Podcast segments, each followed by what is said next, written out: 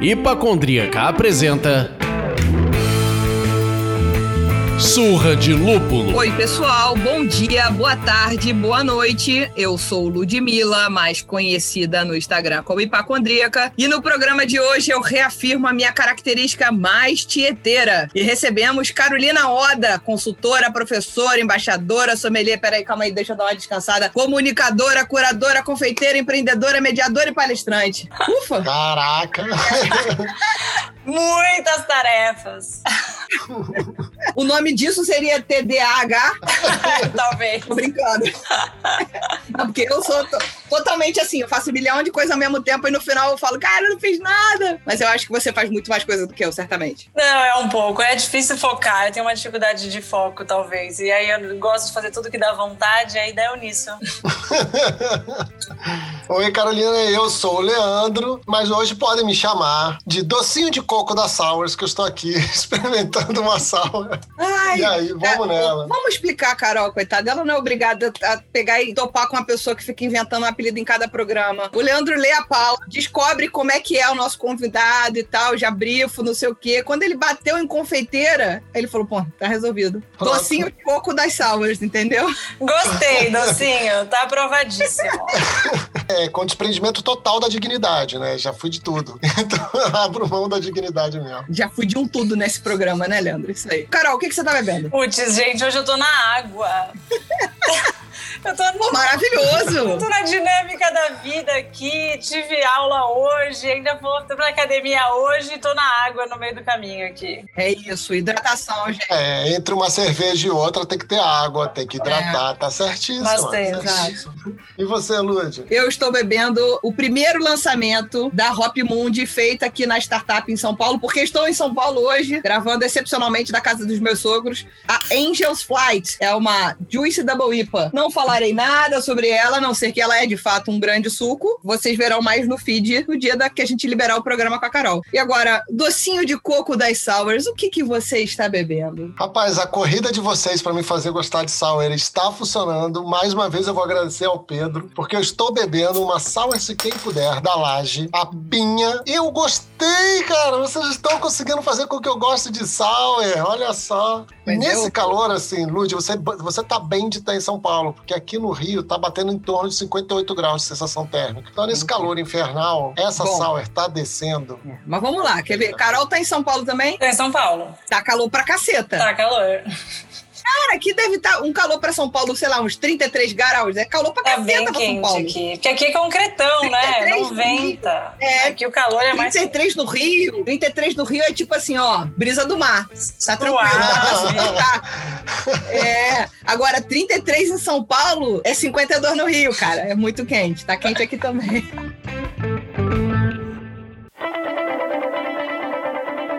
A gente falou brevemente sobre o seu currículo na apresentação, mas a gente quer ouvir de você. Conta um pouco sobre a história da Carolina Oda. Ah, essa história da Carolina Oda, profissionalmente, começou graças à minha vontade de fazer gastronomia. Aí eu fiz gastronomia e aí o grande lance das cervejas veio porque minha tia era amiga da Silene Saurin, que é um nome aí que eu sempre falo. Quem não sabe tem que saber quem é. Tem que saber quem é. Silene, já faço então um convite aqui, ó. Silene, queremos você no Surra de Lúpulo, por Sim, favor. Ele é a mãe de todas aí, né? Puxou muito essa fila. E aí eu tinha 17 uhum. anos quando eu fiz um bico de um mês pra Silene. Aí depois eu fiz faculdade no interior. Quando eu voltei, eu voltei a ser assistente dela. E fiquei. Legal. Aí conheci Edu Passarelli, fui pro Melograno, trabalhei no salão, no atendimento. Foi onde me encantei Mentira. pelo atendimento. Era garçonete do Melograno, meu primeiro emprego na carteira. Cara, olha, eu conheci minha esposa sete anos atrás e ela me levou no melograma. Jura? E já pirei aquela carta insana de, pô, sei lá, 200 rótulos. O Edu teve aqui com a gente e falou isso, sei lá, 120 rótulos de cerveja em 2013, cara. Era muita cerveja. Antes, era 2008. A gente não tinha noção do que Eu entrei no melograma, é. eu fiz 2008, 2009. É, eram 180 rótulos numa época em que, graças a Deus, existia o Google, né? Porque a gente não sabia nada, assim, né? De... Não tinha muita informação fora. Era o Google, não era direito, né?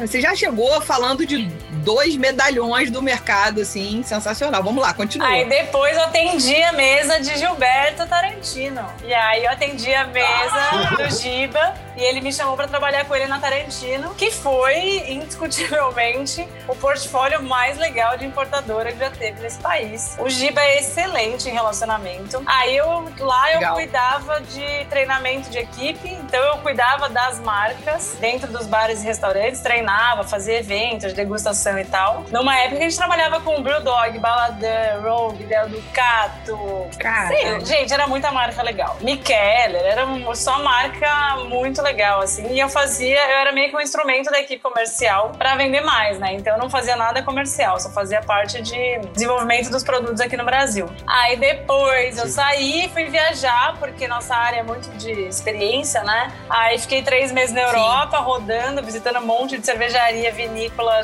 fábrica de chocolate, destilaria, tudo, tudo. Voltei, trabalhei na. Comecei a fazer consultoria para a Companhia Tradicional de Comércio, que estava inaugurando o Ici Que é um restaurante francês que foca em cerveja. E aí, desde então, fiquei como consultora. E aí, como consultora, um bicho solto como eu, começa a se envolver com outras categorias, começa a estudar cachaça, saque, chá, café, começa a fazer tudo, porque a vida de frila permite, né? E aí eu fui me desenrolando aí para outras categorias também e mudando um pouco do direcionamento da carreira. E hoje eu foco muito em consultoria para implantação de negócios, para hospitalidade e para marcas de bebidas no geral. Que demais.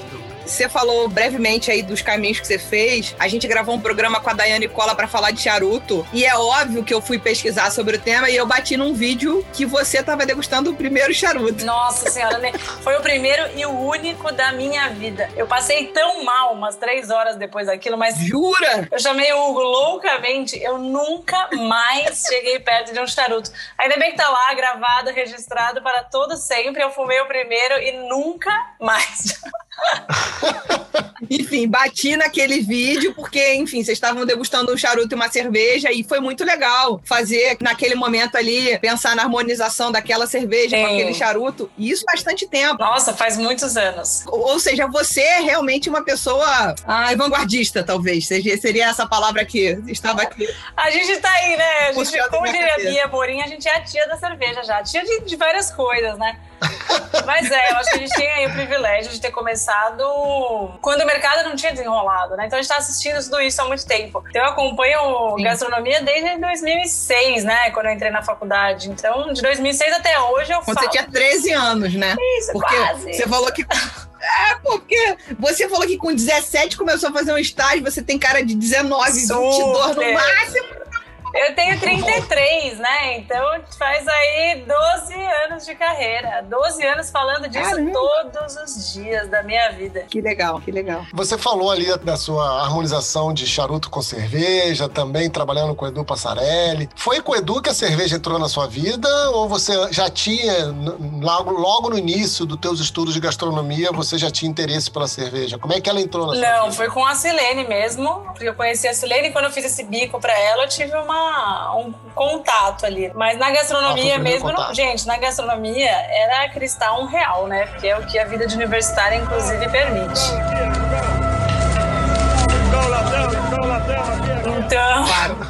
Foi só depois que a cerveja veio mesmo, assim, mas a Silene que foi responsável por isso. Maneiro. Legal. E como é que foi esse processo? O que que despertou em você? Eu acho que eu gosto muito de coisas que precisam ganhar espaço, né, no mercado. O pessoal pergunta, ah, vinho, você não estuda? Tal. Eu falo, ah, gente, o vinho não precisa de mim. É, o vinho já tá aí, estável, já domina, já tem a sua hegemonia gastronômica. Eu gosto muito disso de trazer coisas desconhecidas para as pessoas, né? Então acho que isso foi uma das coisas que me encantou e muito vivido no serviço mesmo, no atendimento. Que a gente tinha os clientes do Melograno e aí você ia lá e entre as 140 você achava aquilo que fazia a pessoa feliz e eu achava aquilo demais, assim. Eu acho que meu grande encantamento foi fazer a vida das pessoas mais divertida através de, de coisas inéditas ali pra, pra maioria, né? Então, tipo, a Carolina Oda, ela é o Robin Hood das cervejas.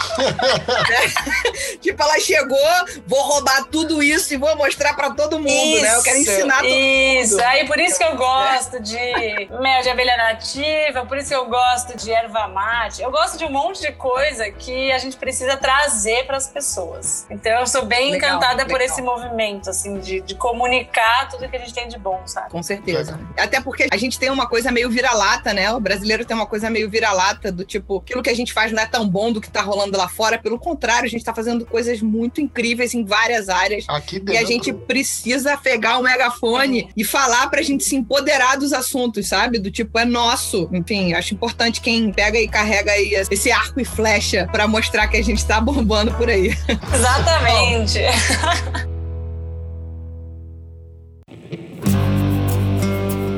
E toda essa raiz de passar conhecimento já vem do tipo, você é professora de hospitalidade, gestão e de atendimento em cursos livres no Science of Beer. Na PUC, no Rio Grande do Sul, dá aula de tendência em bebidas. É coordenadora e professora de cursos de gestão de bares e vendas na Escola de Gestão de Negócios e Gastronomia. Enfim, você acha que está acontecendo uma valorização da educação cervejeira e que isso pode ajudar no profissionalismo e, sei lá, consequentemente, no mercado da cerveja artesanal como um todo? Tipo, a educação levando para o profissionalismo, levando para o consumo? Eu acho que quanto mais concorrido o mercado foi ficando, mais as pessoas foram percebendo que não é só paixão, né? Eu acho que ainda atrai muita gente por paixão. Vários mercados são assim, né? As pessoas são apaixonadas, querem trabalhar com isso, mas não tem o conhecimento a expertise. né? Então, cerveja é muita gente apaixonada que tem o sonho de trabalhar com cerveja, mas o dia a dia não é tão simples, cuidar de um bar não é tão simples, fazer as coisas darem dinheiro não é tão simples. Então, eu acho que tá todo mundo percebendo que isso é uma carreira como outra qualquer e demanda esforço e estudo também. Então, eu acho que as pessoas, talvez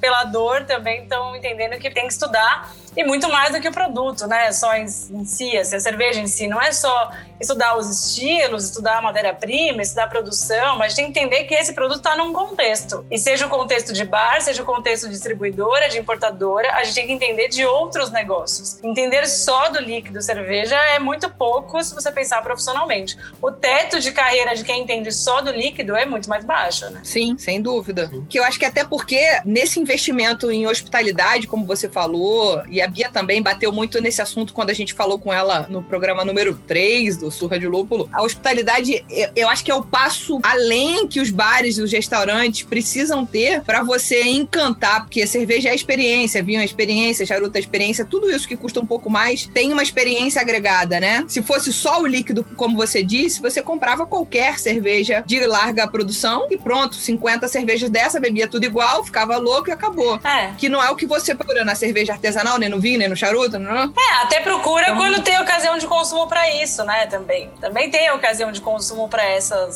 cervejas e todo mundo acho que passa por eles, né? Eu acho que tem o valor agregado às coisas, não só pela hospitalidade, mas é uma visão de negócio mesmo. Acho que é gestão, de marketing, de comunicação, de impacto Uhum. socioambiental, tudo isso entra, né? A gente tá falando de um produto, especificamente a cerveja aqui, que a cadeia dele é uma cadeia bem grande, né? Ela não, é, não envolve só produzir o líquido, acabou, enlatar entregar para a pessoa. Você tem muitos pontos de contato, você tem muitas coisas que vêm depois disso. Então, assim, exige esse conhecimento mais amplo, porque o conhecimento do mercado como um todo ele é muito maior do que o, de, da receita. É, eu acho que o conhecimento cervejeiro mesmo, assim, né, focado na cerveja, a melhor coisa que ele fez pela gente é criar mercado consumidor. Porque hum, quando a gente dá aula, boa parte da turma tá ali por hobby. Então o grande lance foi a gente criar mercado para isso. Acho que é mais do que até criar profissionais muitas vezes. Legal. E aí, agora, queria saber o seguinte, que você está no mercado gastronômico e de serviço, como a gente está falando aqui, já tem 12 anos. Qual é a mudança que você percebeu, tanto de melhora, ou se teve alguma piora, e o que ainda precisa mudar? O que, que você percebe assim, olha, isso aqui ainda tem que mudar bastante? Eu falo bastante disso, né, nas aulas e palestras e tal. Eu acho que a gente virou um mercado muito cheirador de copo. Sabe, eu acho que. Então foi isso, né? A gente teve acesso à educação, ao conhecimento cervejeiro, e as pessoas começaram a usar isso para ficar avaliando super tecnicamente. Você tá em todos os eventos cheirando copo e achando defeitos e defeitos e qualidades e tal. Muito focado no líquido. E eu acho que isso é, é muitas vezes segregador. Eu acho que a gente. Bom, vários produtos passam por isso, mas a gente fica criando um, um padrão de gosto que as pessoas precisam gostar. Eu acho que essa história do amargor consumidor. Eu acho que é um mercado que ele é muito moldado por modas e modas que, que vêm do geek, né? Do super cervejeiro, que não necessariamente representa o que o mercado consumidor geral quer. Então, eu acho uhum. que é uhum. muito diferente você mirar o quem só quer beber uma cerveja e mirar o super geek. E eu acho que o mercado cervejeiro, muitas vezes, é o mercado do super cervejeiro falando com o super cervejeiro, vendendo para esse super nicho, e isso prejudica a gente de crescer. Eu acho que seja em vocabulário, seja em aspecto sensorial, seja em valorizar tanto o amargor, são coisas que dificultam esse crescimento. E ao mesmo tempo você vai falar, por exemplo, com eu converso com o Guaxupé, que cuida da Paulana no Brasil. A Paulana no Brasil só cresce. Então por que, que o estilo vai só cresce? Né? Por quê? Por que, que tá faturando uhum. muito? Por que, que vende muita Paulana no Brasil? E a gente aqui, os super especialistas, acha que, nossa, não, imagina, como assim, né? A gente fica desenhando as marcas e os portfólios em cima de um mercado que não representa o Brasil inteiro, né? Então, enquanto isso, a Paulana, por exemplo, que é a Vise sempre cresce e fatura muitos dígitos. Enquanto a Imperial Star stout, barril de não sei o que, não, não move o mercado exatamente, né? Cara, excelente você ter tocado nesse assunto, porque a gente faz aqui invariavelmente essa pergunta, mudando só a ordem da, do sujeito e do predicado, para saber por qual cerveja o convidado entrou no meio artesanal, né? Tipo, tem aquela cerveja que você fala assim: ah, eu provei primeiro essa. Você, a gente nem perguntou isso para você, mas você entregou uma informação tão importante quanto, que é a Paulaner só cresce no Brasil. Ou seja, eu, por exemplo, comecei a beber cerveja artesanal bebendo as alemães que chegavam importadas enfim, cerveja de trigo, a vitibir, lá, lá, lá, lá. Eu acho que está havendo uma alteração no, na prova nos iniciantes, sim, porque quando eu vou apresentar para alguém, talvez eu não apresente uma Vice por conta disso que você falou, do Beer Geek e tal. Aí você começa a procurar um ponto de contato quando a pessoa fala, não gosto de cerveja de jeito nenhum. Você tenta aproximá-la com um drink. Bom, o que, que parece um drink? Talvez uma sour, talvez, sabe, uma sour mais leve, alguma coisa assim, e a pessoa entra por outros caminhos. A Vaz continua sendo uma porta de entrada fortíssima. Sim. E a gente continua produzindo IPAs em cima de IPAs, em cima de IPAs, em cima de New England IPAs e em cima de cervejas envelhecidas em barril, que eu acho que existe um nicho para isso também. Claro que tem. Tá? Tem, tem. gente tá... Exato. A questão é que se você quiser sair dos ditos 2%, que a gente não tem um, um lugar dizendo, ó, oh, são 2% mesmo, hein? A gente precisava abrir essa lente. Exatamente. É como se a gente tivesse com a porteira aberta só assim, 10 graus. E aí só passa quem é muito Exato, exatamente. Pelo que a Carol comentou, o que eu entendi, não é nem que a nossa porteira tá aberta, a gente tá começando a fechar um pouco a porteira, a gente tá formando uma panela, né? Porque quando a gente tá falando da gente com a gente, né? Assim, a gente tá conversando sempre com quem tá entendendo, a gente não tá democratizando o discurso, democratizando a comunicação, o paladar. Acaba que tá acontecendo coisas fora dessa panela, enquanto os beer geeks estão ali naquela panelinha de a mesma galera de sempre, né? Então a gente começa até a é. fechar. E incrível, Sim. porque assim, a nossa pesquisa indicou que é isso que você falou, né? Nossa pesquisa indicou que, 30, se eu não me engano, 34,5% das pessoas começaram, das mil pessoas que responderam, começaram a beber com Vasbia. Foi assim, a, a, o primeiro estilo que bateu na tua memória. É, pô, e a gente criou um negócio que é isso: você começou e aí, se você evolui, você não toma mais. Então parece que assim, quando eu vou evoluindo, eu deixo de beber estilos que são muito pops, né? Imagina, isso daí é coisa de quem começou. então acaba sendo, né? No final, a gente tem um movimento muito, muito elitista elitista, assim, né? Nesse sentido de que sempre você tem que buscar um negócio que é a evolução e não, não. Quando eu comecei, eu tomava isso, agora eu não tomo mais. Não, isso aqui é super pop. É. Então a gente tem que ficar criando coisas que são é. tendências novas para continuar uhum. movimentando essa, essa dinâmica de check-ins no Antepid. É. É engraçado isso, que o serviço da Vice, por exemplo, é lindo. É um serviço que seduz qualquer pessoa. Exato. Aquele copo, aí servido daquela maneira, o finalzinho e tal. É um serviço bonito que traz a história da experiência em mais sentidos, né? Sim. né? Ah, tudo bem, na degustação, quando você fala, vai falar de degustação, você fala nos cinco sentidos, tudo bem, mas eu tô falando pra uma pessoa leiga que tá indo lá. Ela já fica, pá, impactada só de ver o serviço, aquele tamanho daquele copo. Ela fala, eu vou dar conta? Vai dar conta, amor, vai é, dar. É, um dos motivos do estilo ter bombado no país, né? Era um copão, um serviço diferente, um paladar super próximo da gente, que é mais fresco, Sim. sem amargor, frutado. Aí pronto, é o conjunto que faltava. É, é verdade. Eu até comentei isso esses dias conversando que, tipo, quando eu comecei a beber cerveja artesanal, importada, eu bebia o que aparecesse na minha frente. Eu queria degustar. Então, vi, viesse o que viesse, eu provaria. Aí eu cheguei, cheguei nas IPAs, né? Estamos falando aqui, hipacondríaca, nananã, IPA, IPA, IPA, IPA, IPA, IPA. E fiquei bebendo IPA um tempo muito grande. Aí fui fazer o curso sommelier, ele falou, sai dessa casinha aí, vem pra cá.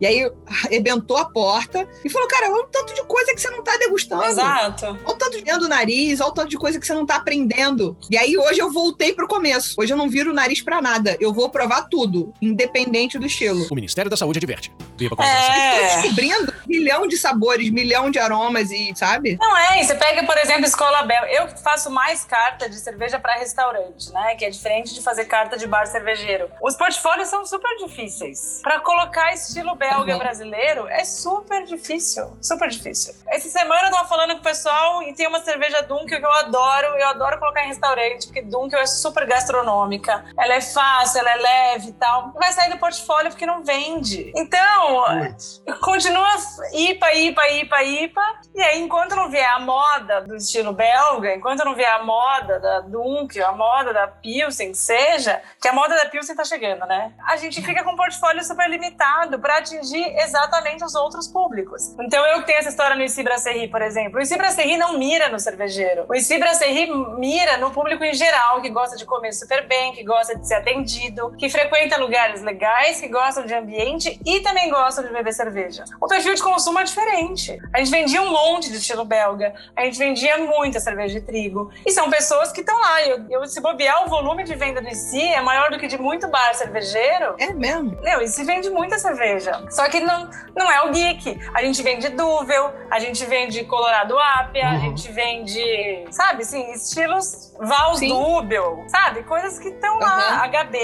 HB vende um monte no ICI. Os clássicos, gente, não, eles mas HB é delicinha demais, Exatamente. né? Exatamente. A HB é delicinha demais. HB, então, se vier naquele canecão aí, porra. Exatamente, mas assim, é um lugar que os clássicos não perdem seu espaço, sabe? Eu acho que tem essa, essa majestade aí dos clássicos, que pro público em geral é muito atrativo. E também na dinâmica de operação, que é a minha diferença aqui no mercado cervejeiro, né? Quem entender mais essa parte de operação de bar e restaurante é inviável eu trabalhar com portfólio sazonal toda hora, que mexe toda hora, que cada hora é uma tabela, que cada. Gente, não dá. O restaurante não vai fazer isso.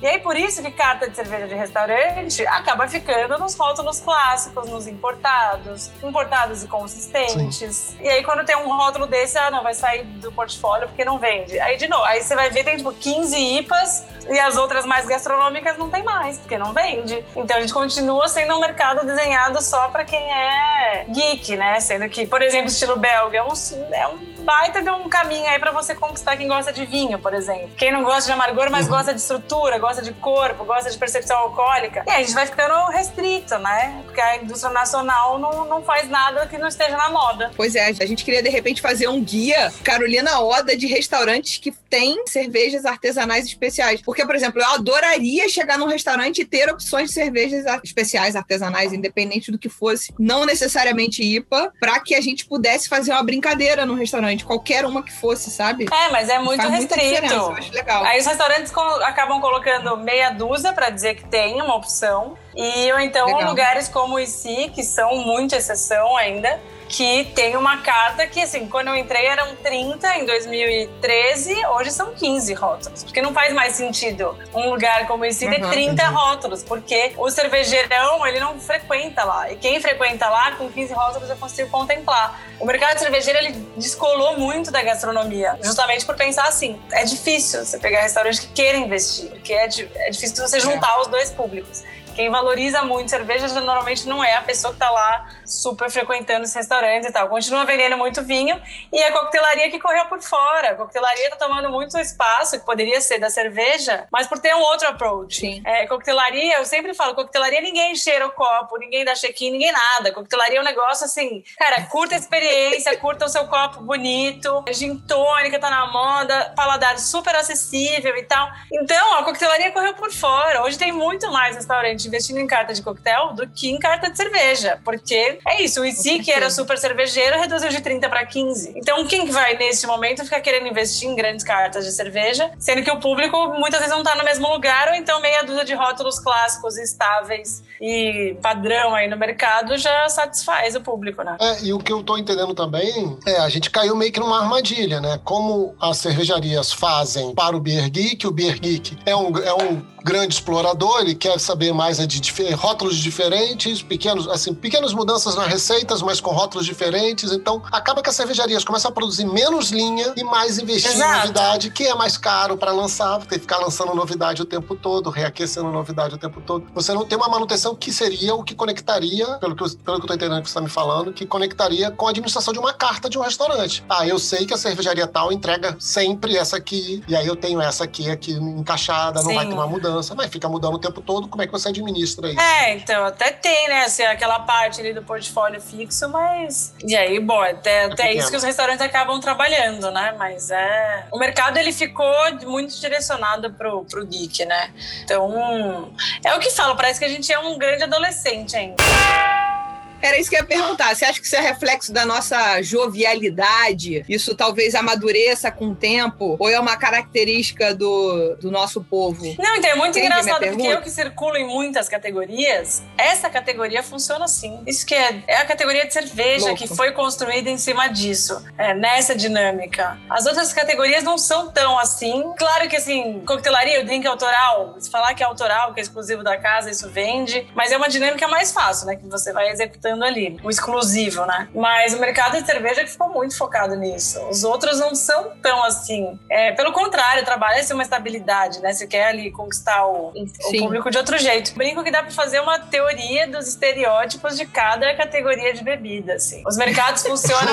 é muito legal circular todos os mercados, que você vê que são dinâmicas muito diferentes e isso reflete enquanto cada mercado cresce, como que, que são os caminhos. Que é isso que eu tô falando que a coquetelaria tem dado uma aula, a gente deveria aprender, assim, as outras categorias deveriam aprender com a coquetelaria o jeito informal e próximo que as coisas são tratadas. E é informal uma coisa que é rebuscada, né? É, não, é, não é fazer uma mistura qualquer. É, a, mas ninguém tá preocupado em fazer entender. o drink, sim. A execução é rebuscada, mas assim, ninguém tá tipo, Exatamente, é sofisticado. Esse gin tem 15 ingredientes, não sei o quê, nananana. Tipo, não, assim, ah, é, é cítrico, é fresco, é amargo, o copo é bonito, a bebida é rosa, o que for. Então, as pessoas não sabem diferenciar se é vodka, se é gin, se é cachaça, mas elas estão lá curtindo o paladar. elas estão um pouco, estão é, menos interessadas nesse conteúdo super profundo e estão mais interessadas em gostei, não gostei e quanto que isso está me fazendo feliz agora, sabe? Nesse ambiente do bar. Legal. Você não acha que a cerveja meio que tentou pegar uma carona no vinho? Que o vinho tem esses seguidores que cheiram copo, que querem identificar notas XYZ, blá, blá, blá, blá, blá, blá. E aí, de repente, sofisticou, que também é um receio de sofisticar demais a cerveja. E ela já é mais cara do que o próprio vinho em algumas situações. Sabe essa coisa do tipo, você acha que a gente não, de repente, pegou essa carona? Eu acho que pegou carona com o vinho exatamente, mas é a dinâmica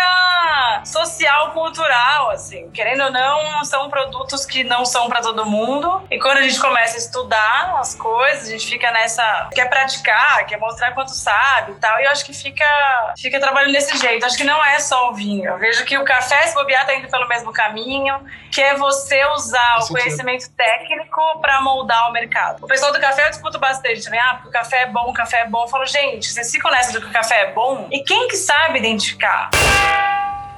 E eu sei, eu falo esse pessoal do café, da cerveja, falo, a partir do momento que você usa um argumento técnico com pessoas que não identificam qualidade técnica, o seu argumento não vale. Então, eu acho que o vinho, o café e a cerveja ficam muito em cima dos argumentos técnicos de qualidade. Enquanto, é, como eu falei na coquetelaria e tal, não é o técnico, é outra coisa. É outra, é a apresentação uhum. e tal. Por isso que se conecta, porque são categorias em que as pessoas estudaram muito. E aí começa a estudar muito, e aí começa a ficar mais chato. Que é isso, a gente fala, ah, o eno chato, o serva chato. começa a ficar mais chato. E talvez se começarem a estudar mais destilados, também vai ficar assim. Porque quando as pessoas estudam, elas têm uma carência, uma necessidade de de colocar para o Botar em outro, prática né? esse estudo. Exato, mas é que não basta colocar para ela, a gente coloca para todo mundo. E tudo bem, é isso a intenção, né? A gente trabalha com isso. Mas eu acho que a gente estuda muito essa parte de, de líquido mesmo, né? E a gente fica focando qualidade nisso, como se qualidade não tivesse ligado a tantos outros fatores além do organoléptico ali, vamos dizer assim, né? Então, assim, que argumento que é eu falar, ah, não, mas a cerveja tem diacetil, não tem diacetil? Quantos por cento da população sabe o que que é isso? Então, a partir do momento que isso é um argumento de qualidade, não é mais, porque ninguém identificou. Então, Caralho, velho. Que bigorna que caiu em nossas cabeças nesse momento, Brasil. Carolina Oda distribuindo bigornas. Toma uma bigorna pra você, toma uma bigorna pra você, uma bigorna pra você, uma pra cerveja. ah, Muito obrigada por isso. é, então, a gente faz pensar. Não, super importante essa reflexão. Me colocou, sabe, dar aquela puxada na criança. Quando a criança tá fazendo birra, você sossega, pega pelo bracinho, sossega, é isso. Vamos lá, tem outros Entendeu? caminhos, vamos lá, né? Exato. Senta aqui, bebe, vai ser feliz só. É você tá. Exato! A gente não quer deixar as pessoas serem felizes com elas gostando daquilo que elas gostam. E elas podem ter um processo. A Exato. velocidade é igual, tipo, várias coisas na vida. A velocidade das pessoas não é a mesma. Tem gente que muito rápido estudou, aprendeu e tal. E tem pessoas que têm outra velocidade. Então eu não posso querer que ela reconheça, que ela valorize as mesmas coisas que a gente reconhece e valoriza, né? Então é um processo. Eu preciso ir atraindo essa pessoa de vários jeitos. Seja no serviço, seja harmonizando, seja um rótulo bonito. É, e aí essas pessoas vão tendo contato e vão criando o seu repertório de paladar, né? Agora, senão não tem como impor isso exatamente.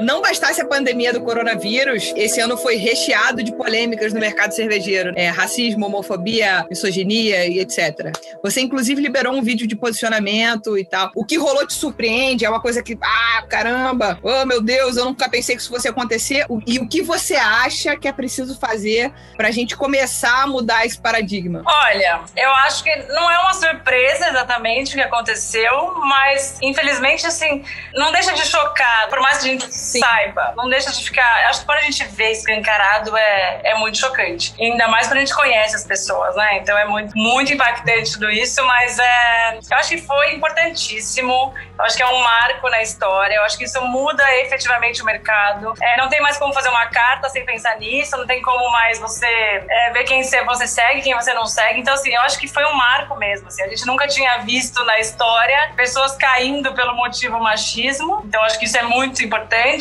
Mas a, a dinâmica do mercado muda. Eu acho que eu ouso arriscar dizer que muito dessa dinâmica do mercado, essa coisa elitista que segrega, que fica focado nisso, e tem uma questão de vaidade, mostrar o quanto você sabe, as pessoas assim tentando suprir carências. Eu acho que a cerveja ela virou, eu brinco que a cerveja ela virou empoderamento do nerd, né? Cerveja o me- né? Tipo, Porque assim, a pessoa tá lá, ela pode se sentir frustrada, pode transar nunca, ela pode um monte de coisa. De repente veio a cerveja e a pessoa fica muito boa em cerveja, em analisar as coisas e tal, e isso acaba suprindo uma, uma autoestima. E aí por isso que o mercado acaba sendo assim, né? É, eu acho que esse reflexo de ser um mercado dominado por homens brancos, héteros, ricos, reflete muito em como funciona o mercado. Não tem como. Quem dá as cartas no nosso mercado são essas pessoas. Então o pensamento é diferente, o jeito de viver a gente sabe como é. né? Por isso que eu falei assim, na época, eu falei, gente, isso é uma pauta profissional, isso é uma pauta de mercado. Isso não é uma pauta, nossa, teve uma polêmica. Não é isso. Eu acho que é muito mais profundo e muito mais profissional essa questão mesmo. Pare, pare, ele já está morto! Por favor, pare! Isso que a gente tá falando agora aqui, desses episódios, uma das coisas que bateu pra mim na época foi só ficou mais claro ainda a necessidade de grupos como Pretas Cervejeiras, da Implicantes, da Sapatista, sabe? Ficou mais claro ainda, cara, precisa reproduzir isso, precisa ter mais pra diminuir essa real hegemonia do heterotop branco. Diminuiu o abismo, né? Você encurtar É. a distância. É, e tem um dinheiro solto na mesa, gente. Tem um dinheiro solto das pessoas hoje, seja a geração Y, seja a geração Z. É um dinheiro que tá na mão dessas pessoas, da diversidade, ou então, por mais que não seja, esteja do lado da diversidade, mas que apoia isso, que é um dinheiro que vai mudar de mão agora. Então é hora das pessoas mostrarem quem elas são, as marcas mostrarem quem elas são, Porque conforme a gente tá mudando as gerações, o dinheiro vai ser reinvestido em coisas que as pessoas acreditam, né? Então, esses grupos são importantes pra gente saber com quem a gente tá lidando e trazer as pautas à tona, né? Sim. Não pode ser tão intimidador o ambiente cervejeiro, né? Então, assim, eles, eles mais afastavam do que atraía. E isso muda é, as pessoas que estão dispostas a gastar com, com a gente ou não, né? Agora foi a bigorna econômica, pessoal, só pra situar. Brincadeira. É, gente. Se você não entendeu pela razão, você vai entender pelo bolso, porra. Exato, se depender de dinheiro de quem tem 50 anos, 40 anos, é uma coisa. Essas pessoas daqui a pouco não vão existir e os que têm 18 hoje vão pensar diferente na hora de gastar. Então, É, e daqui a pouco eles vão estar com poder aquisitivo muito bom, né? É normal Sim. você começar a ver CEOs é, e alta diretoria com menos de 30 anos. Tá ficando cada vez mais normal. exatamente. Aí ela não vai, a pessoa não vai dar dinheiro pra qualquer marca mais. Assim esperamos. Assim, eu torço muito por isso. É. Que realmente se concretize por esse lado. Cara, infelizmente a gente tá chegando ao final. Mas que rápido! infelizmente. É rápido porque você é legal. Às vezes pode passar mais devagar. Além de ser de ter todo esse histórico profissional que a gente já falou aqui, você também é jurada do Sabor em Jogo no GNT e Academia da Boa, o reality show de garçons da Band lá com a Antártica, né? Sim. Palestrante de TEDx. E aí, com isso tudo que você vive, que é esse pequeno TDAH aí, para aí, a gente vai chegar, para chegar no finalzinho desse papo, a gente quer saber um pouco de futuro. Aí, assim, quais são os próximos capítulos da sua carreira e o que, que você está aprontando aí para trazer pra gente? Quais são esses projetos futuros seus? Se pode falar. né? Não posso, eu acho que na verdade é difícil. Como eu falei, eu tenho uma dificuldade em foco, mas foi promessa de ano novo que eu ia melhorar nisso. Então eu tenho até dia 31 de dezembro pra melhorar. Do que eu tenho visto e vivido, e assim, como a empresa sou eu, é mais fácil de mexer, né? Hoje o que muito me encanta é me desenvolver em gestão de pessoas, porque eu acredito muito que, que é aí que tá a chave dos negócios, né? Seja em relacionamento com o cliente, seja relacionamento da equipe. É, então, o que eu quero é cada vez mais fazer coisas de gestão de pessoas na nossa área. E principalmente conscientizar que a gente tem que olhar as pessoas com outro olhar, senão a categoria inteira não vai crescer. Então, provavelmente, esse vai ser meu foco aí no, no futuro.